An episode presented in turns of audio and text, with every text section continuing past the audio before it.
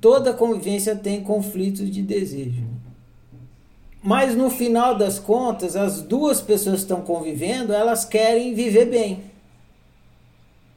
Querem, elas não querem um, uma convivência conflituosa. Embora eu tenha um desejo particular meu e você tenha um desejo particular seu, tanto eu como você temos um desejo em comum de ter uma boa convivência. Então, se a gente quer primariamente ter uma boa convivência, o que, que a gente faz? A gente flexibiliza os nossos desejos particulares para isso. Então, eu quero comer, a gente sai para almoçar. Eu quero comer sushi. Você quer comer churrasco. Aí eu vou ficar inflexível com meu desejo de comer sushi e você inflexível com o churrasco. E eu vou ficar querendo te obrigar a comer sushi e você me obrigar a comer churrasco.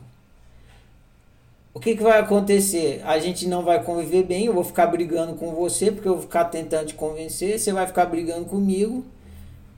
E no final das contas, eu bloqueio você, né? Porque eu não, a gente não vai fica só na briga e não come. Então a gente faz o seguinte, olha, já que a prioridade é conviver bem e esse desejo é comum tanto para você quanto para mim, vamos flexibilizar os nossos desejos pessoais.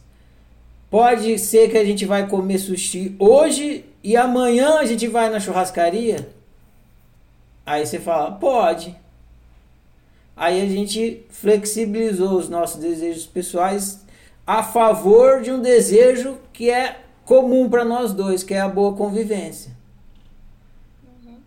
E aí você deixou de realizar o seu desejo naquele momento, mas amanhã você vai realizar ele. E aí aí você vai ter o melhor dos mundos, por quê? Porque você vai ter a boa convivência e a realização do seu desejo amanhã. Uhum. É?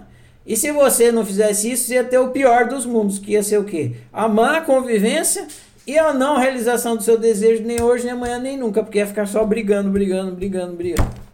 Até ver quem vai convencer quem do que, que vai comer.